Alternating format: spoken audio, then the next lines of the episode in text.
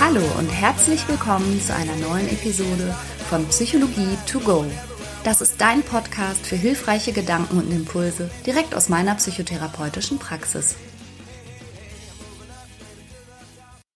Heute soll es endlich mal um Kinder gehen.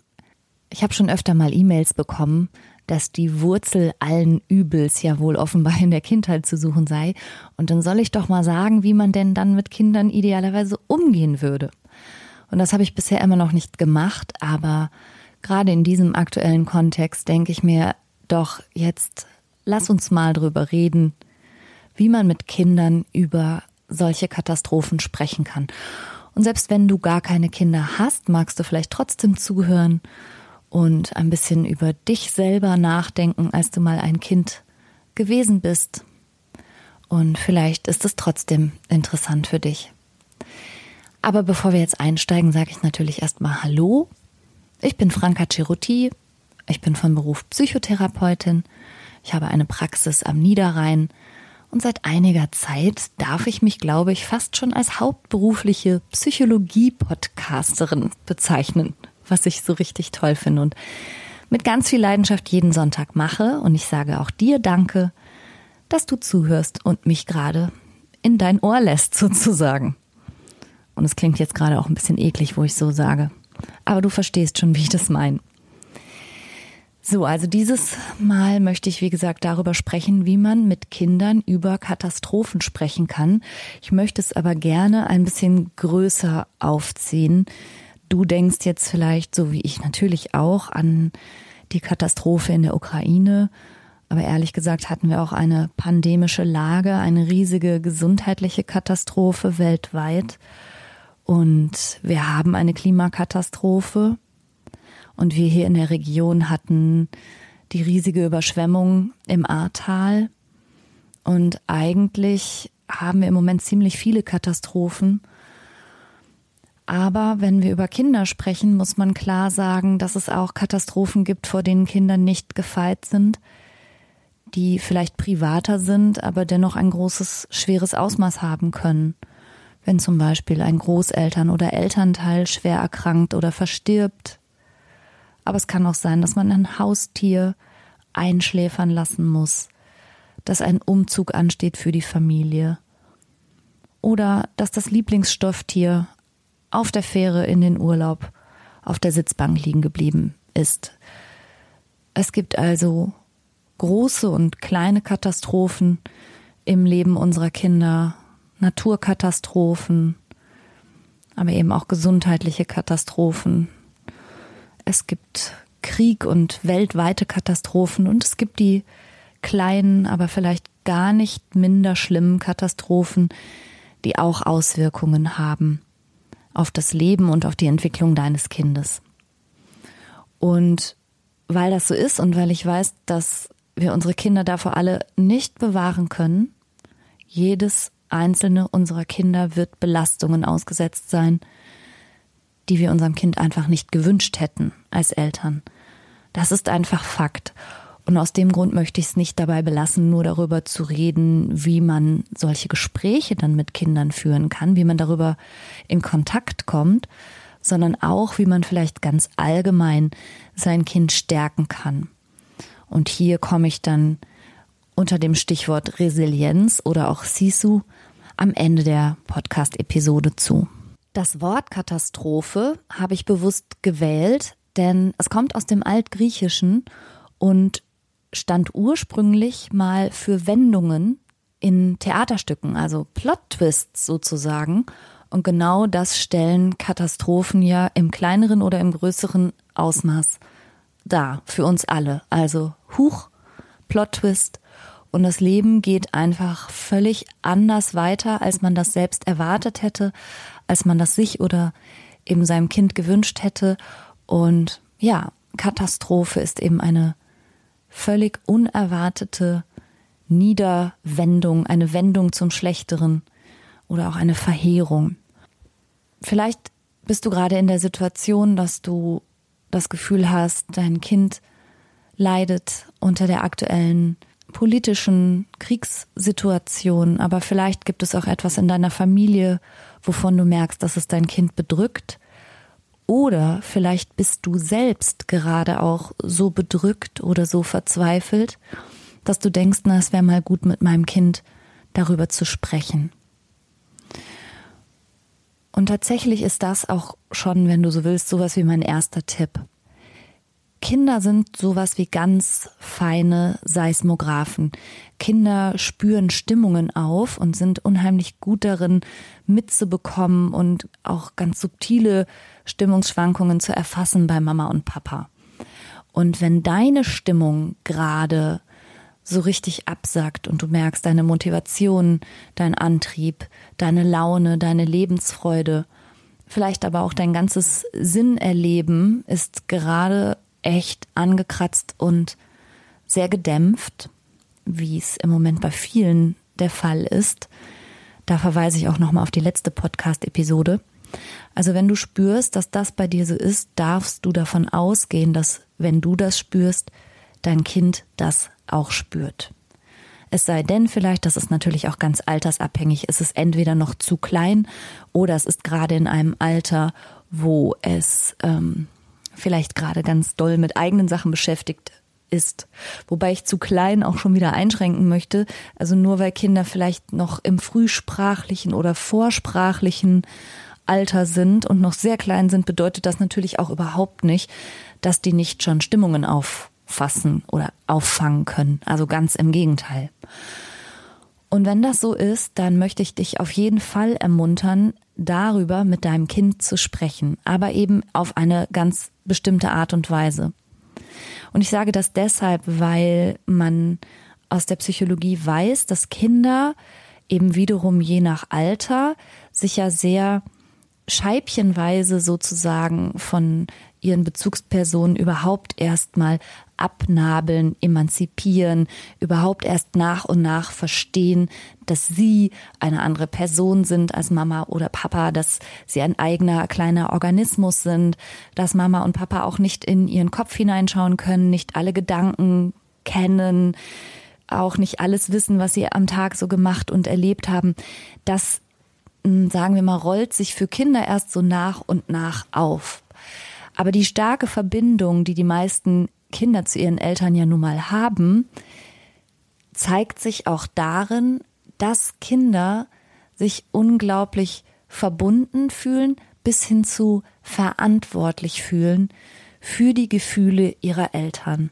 Und ich habe tatsächlich nicht selten Patientinnen bei mir in der Praxis, die sich wahnsinnig schuldig fühlen für etwas, was im Leben ihrer Eltern scheinbar schiefgelaufen ist, zum Beispiel für Scheidungen oder auch dafür, dass Papa nicht die Karriere gemacht hat, die er vielleicht gewollt hätte, oder dass Mama nicht so viel reisen konnte, wie sie immer vorgehabt hatte.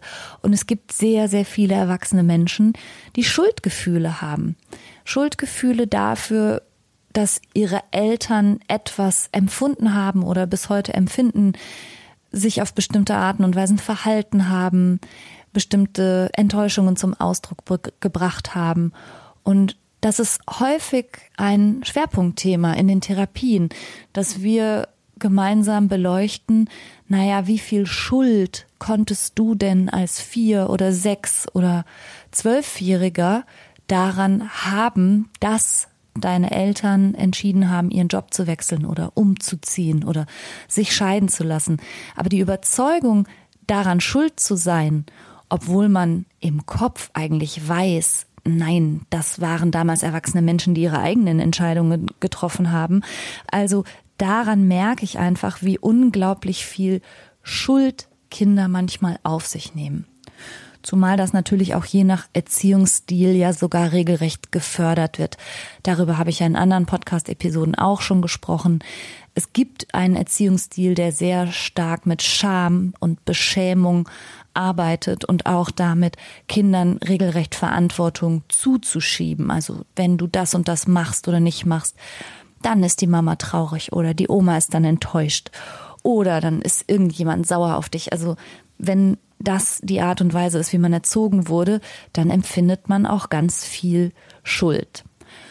Und manchmal empfindet man als Kind auch Schuld für Dinge, mit denen hat man gar nichts zu tun. Und manchmal hängen Dinge unausgesprochen im Raum, aber sie sind fühlbar und gerade für sensible Kinder sind sie sehr fühlbar. Und wenn nicht darüber gesprochen wird, dann ergibt sich das ganz schnell, dass Kinder glauben, sie hätten etwas falsch gemacht. Sie seien daran schuld, dass Mama gerade nicht so fröhlich ist und Papa gerade kaum aufstehen kann. Und deshalb, wenn es dir selber gerade schlecht geht, dann möchte ich dich ermuntern, dass du deinem Kind altersgemäß, also so gut das Kind das verstehen kann und so gut du es in seiner oder ihrer Sprache rüberbringen kannst, zum Ausdruck bringst, dass das jetzt ein Thema von dir ist und dass es etwas gibt, was dich beschäftigt, aber dass das nichts mit dem Kind zu tun hat. Je nach Alter können Kinder natürlich bestimmte Umstände noch gar nicht erfassen oder begreifen und da würde ich auch gar nicht inhaltlich ins Detail gehen. Mir geht's nur darum, dass du deine Stimmung für deine Kinder ein bisschen transparent machst und das auch aufklärst und eventuell sich aufbauende Schuldgefühle bei den Kindern oder bei deinem Kind schon mal von vornherein besprichst, das immer wieder transparent machst und dein Kind entlastest. Und je offener und freier du übrigens die Kommunikation innerhalb deiner Familie gestaltest, auch über Gefühle, auch über unangenehme oder sogenannte schlechte Gefühle, desto eher lernt ja auch dein Kind, dass die ganz normal dazugehören und dass man darüber sprechen kann und dass auch deine Kinder dich nicht schonen müssen, sondern dich da auch manchmal ein bisschen vielleicht beanspruchen dürfen und dass das gegenseitig okay ist, auch mal darüber zu reden, dass man traurig ist, ohne aber dafür dem anderen jeweils die Schuld zu geben. Und ein schönes Zitat an der Stelle finde ich, das ist von Jesper Juhl. Kinder machen nicht das, was wir sagen, sondern das, was wir tun. Und das kann ich nur genauso unterstreichen. Also indem wir so eine gewisse Transparenz vorleben und möglichst offen sind, gelingt es unseren Kindern vielleicht auch, eben auch mal die schwierigen Phasen wahrzunehmen, Worte dafür zu finden, dem Ausdruck zu verleihen und dieses ganze komplizierte Gefühlskuddelmuddel irgendwie ganz gut auf die Reihe zu bringen. Du bist da auf jeden Fall das Modell. Umgekehrt spürst du aber vielleicht auch, dass dein Kind aktuell belastet ist.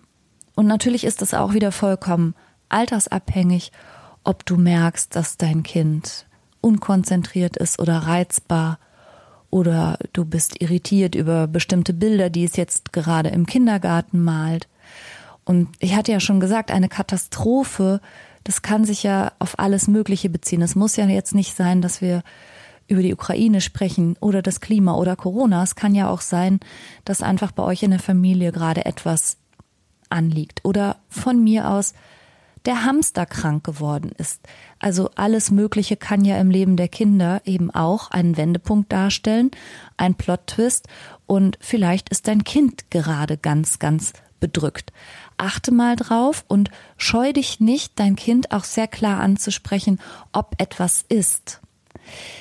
Vielleicht kommt dir das komisch vor, dass ich das auch nur erwähne, das ist gut. Ich weiß aber, dass bei ganz vielen Menschen eine Scheu besteht, mm, in andere sozusagen hineinzufragen, so als würde, wenn man sein Kind fragt, machst du dir über irgendwas Sorgen, quasi dazu beitragen, dass das Kind überhaupt erst auf die Idee kommt, sich Sorgen zu machen. Oder dass man fragt, bist du gerade traurig, mein Schatz? Dadurch das Kind überhaupt erst auf die Idee kommt, traurig zu werden. Also so eine bestimmte Hemmnis, emotionslastige Fragen, nenne ich sie jetzt mal, zu stellen, die beobachte ich auch häufig in meiner Praxis bei Patientinnen, so nach dem Motto, ach nee, da weichen wir mal lieber im Gespräch aus, ich will denjenigen ja nicht erst darauf bringen, oder aber selbst wenn ich eh überzeugt bin, mein Kind hat gerade was, jetzt im Moment erscheint er oder sie mir aber gerade ganz stabil. Ach nee, dann lass mal lieber nicht das Thema wieder darauf bringen. Jetzt wäre zwar ein ruhiger, geeigneter Moment und eine stille, vertraute Situation, aber ach nee, lass. Und ganz viele Menschen haben dann so eine nachvollziehbare Tendenz, so eher schwierigen Gesprächen lieber ausweichen zu wollen. Aber dennoch möchte ich dich gerade in der heutigen Zeit, die eben auch für unsere Kinder so viel Unwägbarkeit und so viel Unsicherheit beinhaltet, auch so viel verwirrende Informationen. Also das ruhig mal aufzugreifen. Und man kann das ja ganz offen fragen, nämlich, wie geht's dir? Wie fühlst du dich? Woran denkst du gerade? Gibt's etwas, was dich gerade beschäftigt? Und dann einfach mal ein Gesprächsangebot zu machen. Wie gesagt, immer ganz altersgemäß. Und was ich da empfehlen kann, ist, dass du möglichst an die Gedankenwelt des Kindes anknüpfst. Also, wenn das Kind sagt, wovor es Angst hat und nutzt dafür bestimmte Worte, bestimmte Beschreibungen, eine bestimmte Metapher, dann ist es vielleicht gut, wenn du dich daran orientierst und die aufgreifst. Und was ich außerdem empfehlen möchte, gerade bei schwierigen Themen, wenn wir über Krankheit sprechen, wenn wir über Tod sprechen, wenn wir über, naja, Existenzangst sprechen, dann frag lieber du dein Kind, was denkst denn du?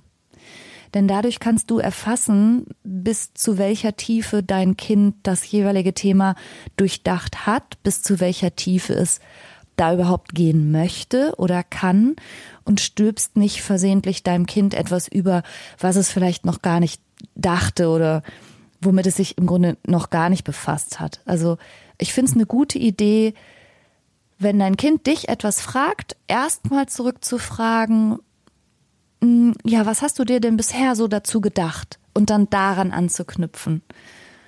Das ist übrigens auch ein guter Tipp, wenn es um Aufklärungsgespräche geht. Manchmal sind da Eltern etwas forsch und möchten ihren Kindern unbedingt Aufklärungsgespräche aufzwingen, die die Kinder noch gar nicht haben möchten und die sind völlig zufrieden mit anderen Erklärungen erstmal. Aber das ist jetzt ein ganz anderes Thema. Also, der Tipp lautet, mach offene Gesprächsangebote und frag dein Kind immer wieder, was es selbst denkt und knüpft dann daran an, weil du da eben sozusagen die Verarbeitungstiefe erkennst. Und auch die Sprachwelt deines Kindes. Du kannst vielleicht, hm, insbesondere wenn es um, um größere katastrophale Ereignisse geht, die jetzt mehrere Menschen betreffen, so wie die Kriegssituation, vielleicht Situationen finden aus dem Alltag deines Kindes, die es besser erfassen kann. Also, dass du dann vielleicht von einem Streit sprichst oder von einem Disput auf dem Schulhof oder was weiß ich. Also etwas, was dem Erfahrungshorizont deines Kindes näher kommt.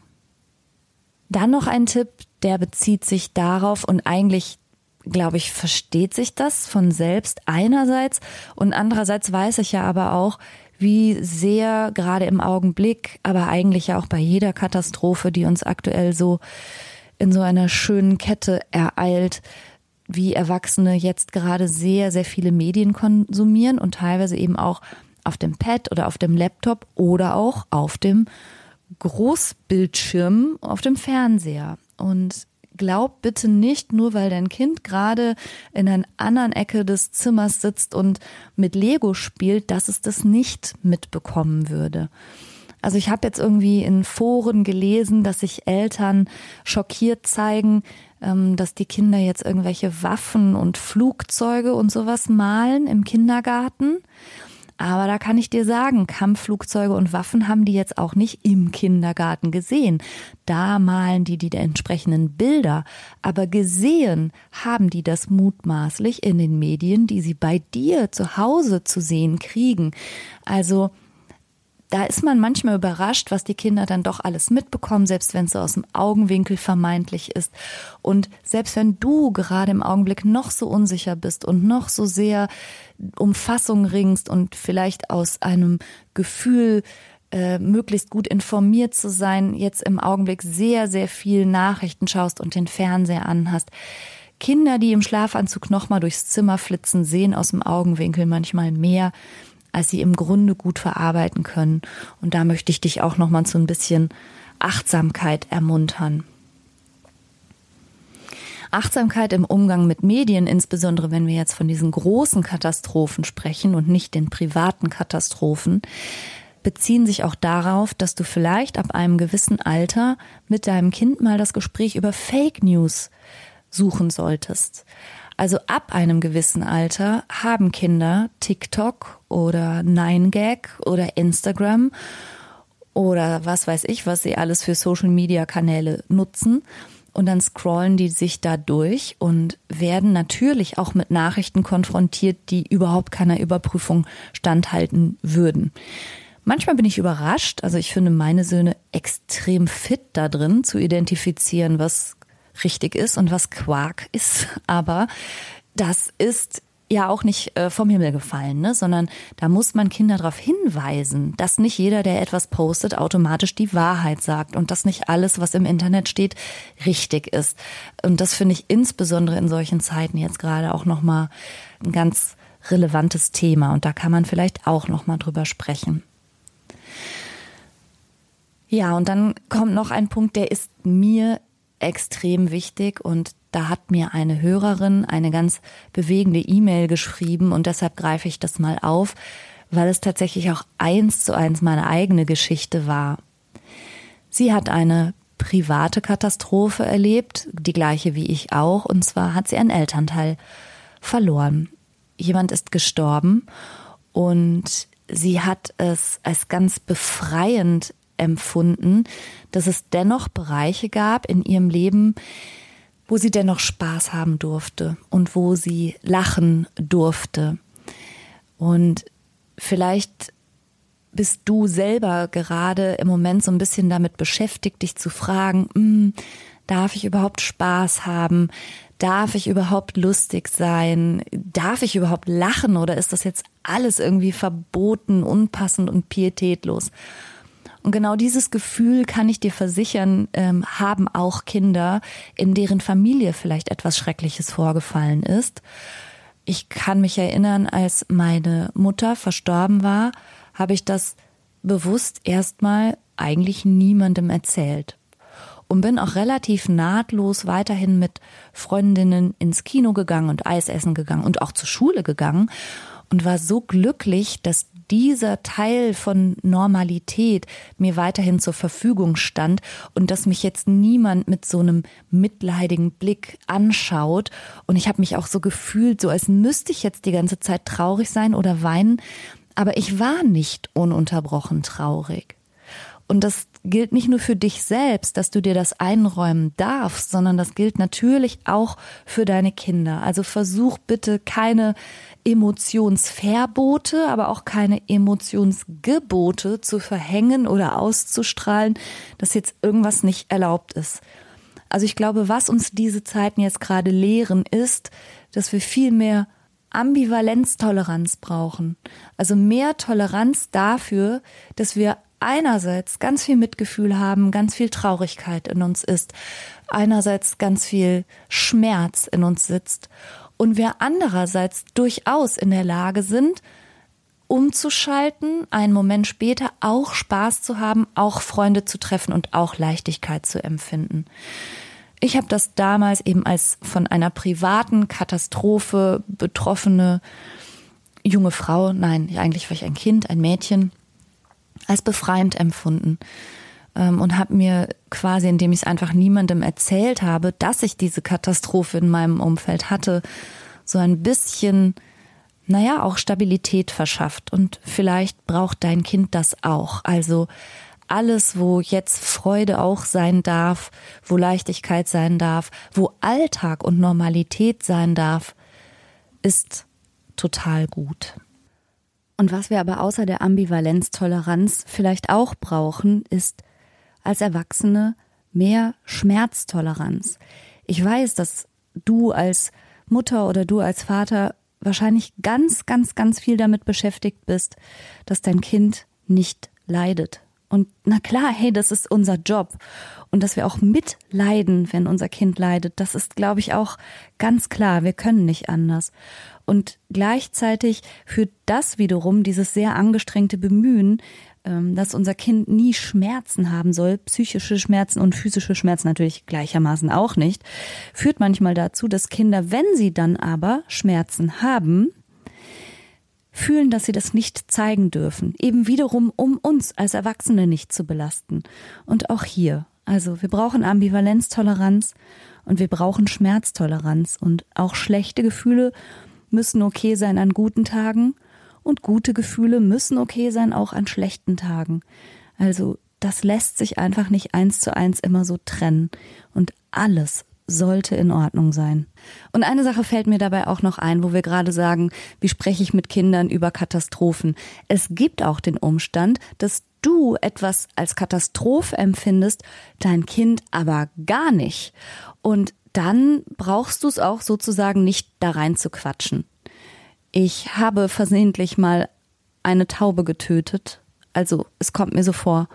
Also was passiert ist, ist, dass ich eine Pommes weggeschossen habe, weil die Taube die ganze Zeit zwischen meinen Füßen unterwegs war. Und dann habe ich die Pommes ein bisschen zur Seite gekickt und die Taube ist hinterher und dann kam ein Auto und ist genau drüber gefahren. Ich denke da bis heute dran, es war für mich ein albtraumhafter Moment und mein kleinster Sohn hat einfach nur seine Pommes weitergemampft und ich war völlig geschockt und habe gesagt so, oh, oh nein, was ist denn da passiert? Hoppala! Und er hat einfach nur gesagt, ach schade. Naja, die Taube ist jetzt im Himmel. Okay, so viel zu seiner Gedankenwelt dazu gefestigt im Glauben, der junge Mann offensichtlich zu dieser Zeit. Und dann habe ich gedacht, okay, dann muss ich mich jetzt zusammenreißen, dann brauche ich ihm jetzt auch meine Katastrophe nicht überstülpen und sagen, dass die Taube vielleicht auch jetzt einfach äh, Matsch ist und was weiß ich.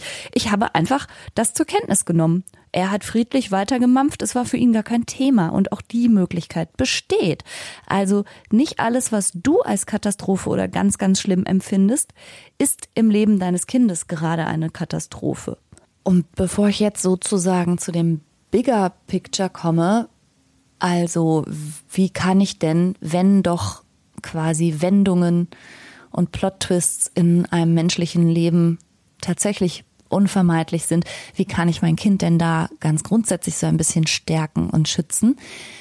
Fasse ich jetzt nochmal also die reinen Gesprächstipps zusammen. Also mach deine Stimmung transparent, sprich über deine Stimmung, aber klär auf, dass dein Kind nicht schuld und nicht verantwortlich ist.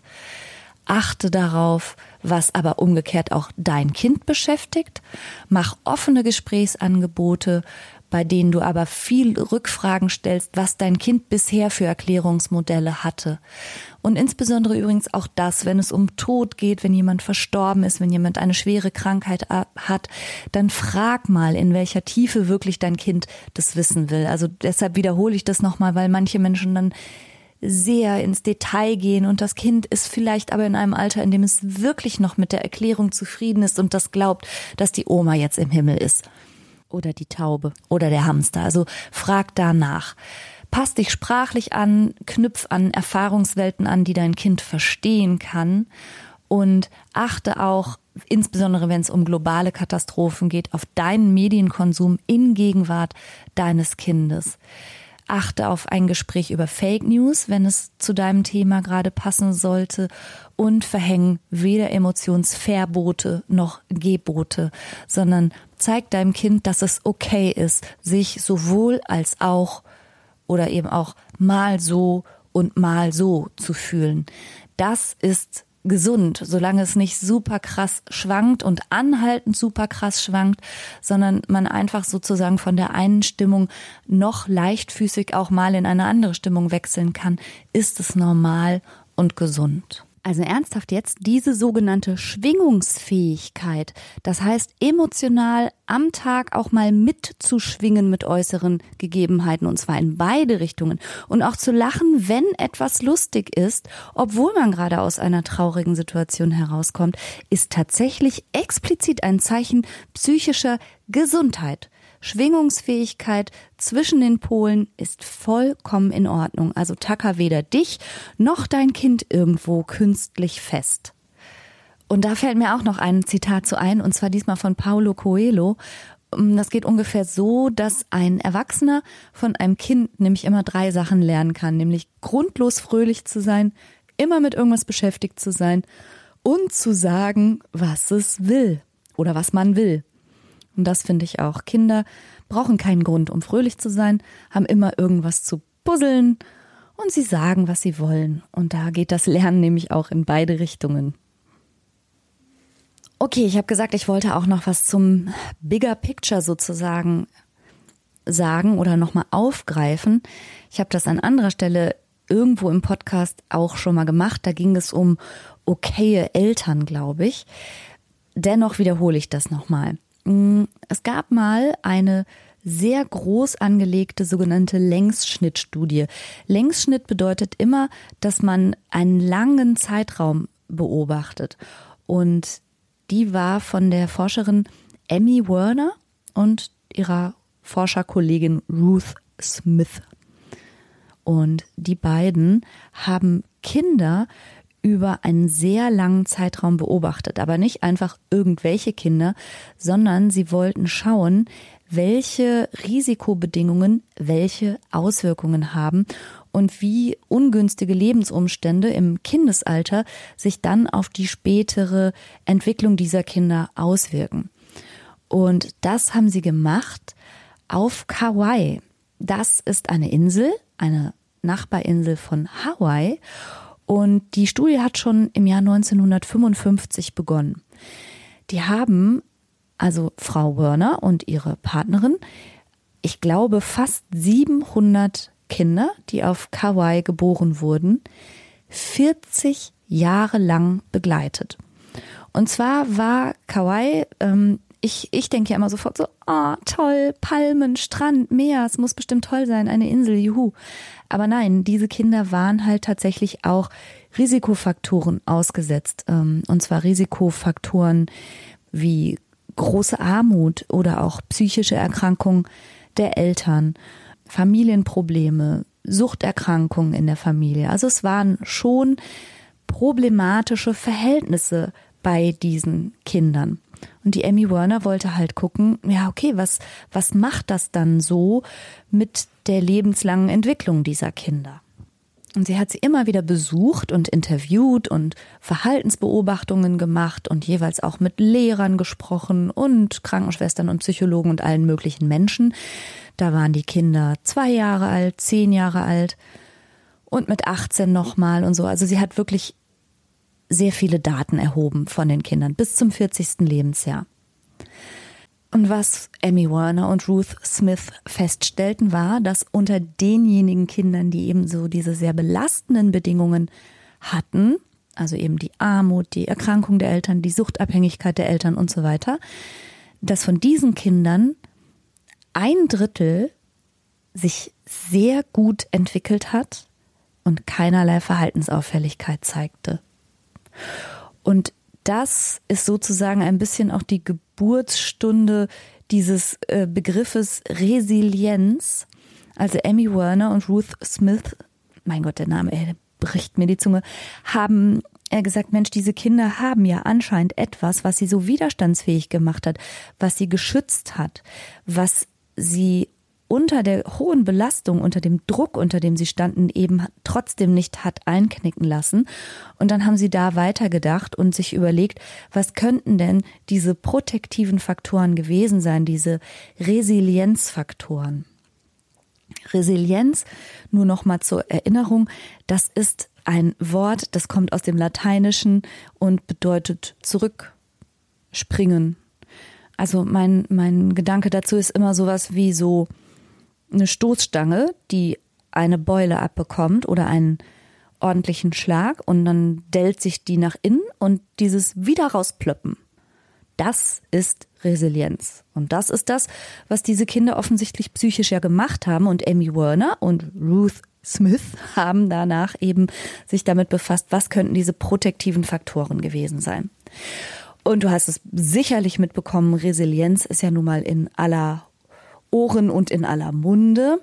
Und du hast von mir vielleicht auch schon die Podcast-Episode gehört über Resilienz und Sisu, weil ich ja immer finde, Sisu ist das noch bessere Konzept. Sisu bedeutet für mich, dass du nicht nur, nachdem dir was Schlimmes passiert ist, sozusagen wieder zurück in deine Verfassung kommst, sondern dass du schon während es passiert gar nicht erst so eine tiefe Bölle, Delle abbekommst. Also nicht sowas wie du wirst umgeboxt und stehst wieder auf, sondern du fällst halt gar nicht erst um. Das bedeutet für mich Sisu. Da kannst du ja vielleicht auch noch mal die Episode zuhören. Aber was sind jetzt also Faktoren, die wir als Eltern vielleicht unseren Kindern mitgeben können? Also das Erste und das Wichtigste ist Schutz. Dass dein Kind sich bei dir und durch dich geschützt und sicher fühlt. Ich muss gerade denken an meine Patientin Frau B, die mir ganz bewegt geschildert hat, wie früh in ihrem Leben da bereits eine gewisse Umkehr stattgefunden hat, nämlich dass ihre Mutter Angst vor Einbrechern hatte und sich wimmernd irgendwie versteckt hat oder auf der Couch zusammengerollt hat und meine kleine Frau B, als tapferes kleines Mädchen, das sie war, ist losgegangen, um zu gucken, wo die Geräusche herkommen und ob da wirklich Einbrecher sind, um die Mama zu schützen. Sowas geht nicht. Ich werde stellvertretend ehrlich immer ganz aufgewühlt und manchmal auch richtig wütend, denn ich hab's ja dann nun mal mit den Erwachsenen zu tun. Das werden dann häufig ganz aufopferungsbereite Menschen, die wahnsinnig viel Verantwortung aufnehmen und schultern können und sich aber auch ständig für alles und jedes verantwortlich fühlen. Und genau sowas ist dann häufig die Wurzel, dass es da mal eine Mutter gab, die ihre, ihre Rolle in diesem Punkt einfach nicht gut ausgefüllt hat, vielleicht nicht gut ausfüllen konnte, das mag ich nicht beurteilen, aber ich weiß halt, was es mit meiner kleinen Frau B gemacht hat. Und so rum ist das nicht richtig. Wenn du dich entschieden hast, Eltern zu werden oder wie auch immer Eltern geworden bist, manchmal entscheidet man sich ja auch nicht so direkt dafür, man ist es dann aber halt, dann finde ich, gehört es unbedingt auch in die Jobbeschreibung rein. Du bist die Person, die für Schutz und Sicherheit zu sorgen hat. Und du schickst nicht deine Kinder vor für irgendwas, was dir selber Angst macht. Nicht. Nicht. Einfach nicht. Einfach nie. Wenn du in solche Situationen kommst, ganz ehrlich, und ich merke gerade, wie gesagt, dass mich das ein bisschen anspannt, dann brauchst du vielleicht therapeutische Unterstützung, um mit deinen Ängsten fertig zu werden. Aber bitte, bitte bürde das nicht deinen Kindern auf. Du bist die Schutz- und Sicherheitsperson, schlicht und einfach, weil du erwachsen bist. Das zweite, und das geht damit ein bisschen Hand in Hand, ist die sichere Bindung, die Geborgenheit, die Vertrautheit, die zwischen euch herrscht, bestenfalls, dass dein Kind sich bei dir nicht nur sicher fühlt im, im Existenzsinne sozusagen, sondern auch wohl und warm und angenommen und dass es so sein darf, wie es nun mal ist, dass es auch mal blöd sein darf und auch mal schlampig und auch mal zickig und auch mal faul, dass das alles in Ordnung sein darf und dass Liebe nicht an solche Bedingungen geknüpft ist wie High Functioning oder gute Noten oder gutes Aussehen oder sehr unterhaltsam zu sein oder so. Also Sicherheit auch in eurer Bindung und auch der Unverbrüchlichkeit eurer Bindung. Und das Dritte, was du deinem Kind angedeihen lassen solltest, um eine wirklich gute Resilienz zu stärken, ist, dass dein Kind selbst wirksam werden darf.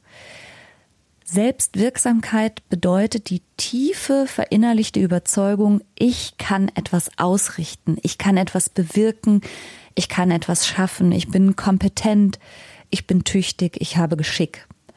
Und diese Möglichkeit, diese Erfahrung zu machen, hat dein Kind aber nur, wenn du es gewisse Dinge auch tun lässt nicht Einbrecher in der Wohnung aufspüren, aber es darf Dinge tun. Es darf dabei auch Fehler machen und neu probieren. Es darf auch mal irgendwo runterpurzeln oder sich mal irgendwo das Schienbein stoßen. Es darf einfach Dinge machen, auf die es hinterher auch stolz sein kann. Ich weiß, dass viele Eltern in allerbester Absicht handeln, wenn sie ihren Kindern sehr viel abnehmen und sehr viel Steine aus dem Weg räumen und sehr viel Unbequemes ihn einfach rasch abnehmen. Allein schon, weil wir als Erwachsene natürlich mehr können und schneller darin sind und kompetenter darin sind.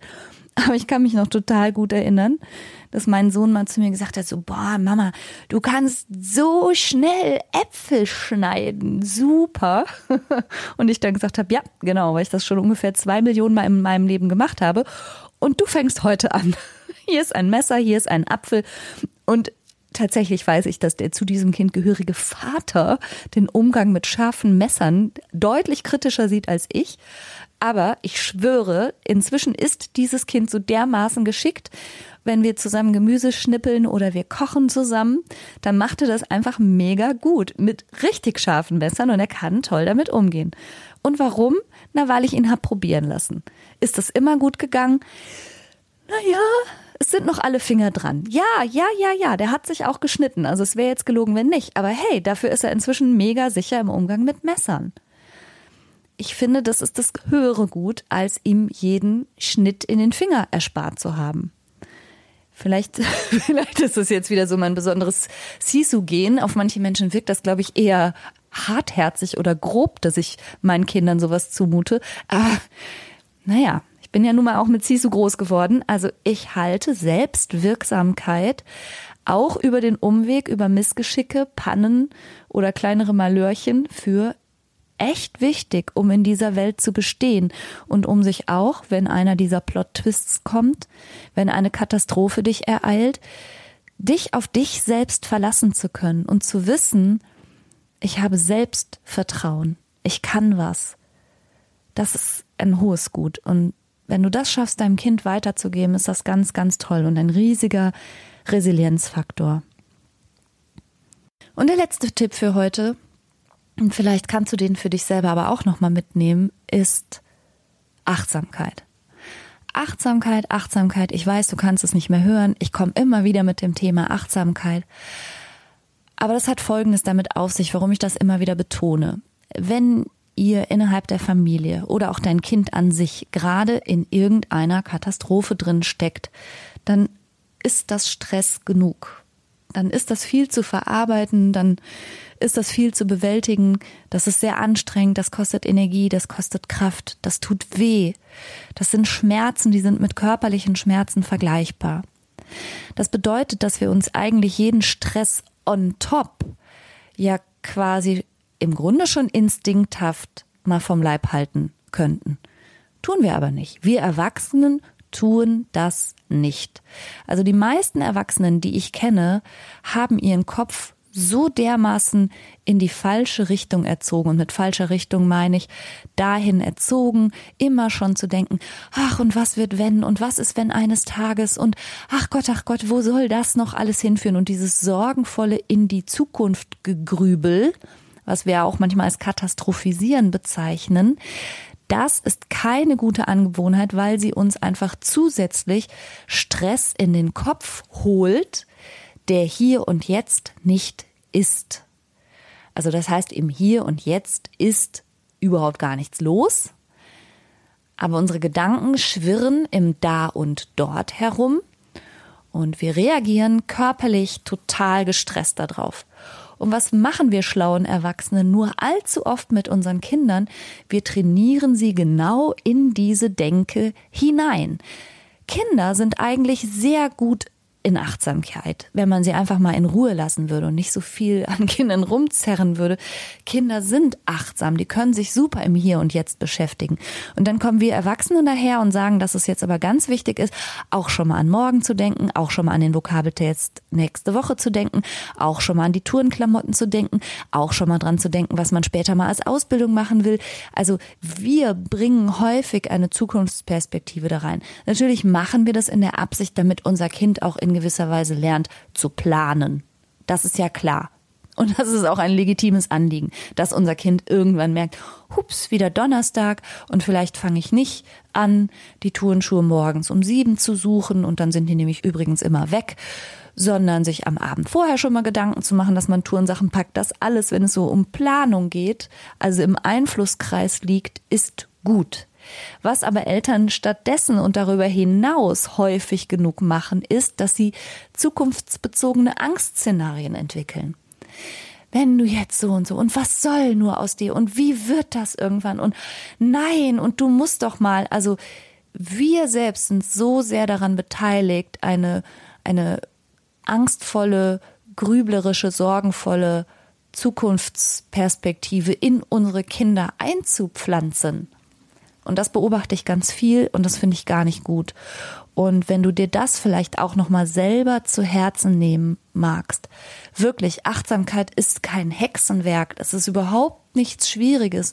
Ich hab's ja gerne short and simple und meine Lieblingsachtsamkeitsübung kennst du ja vielleicht inzwischen. Sie lautet einfach nur ich jetzt hier.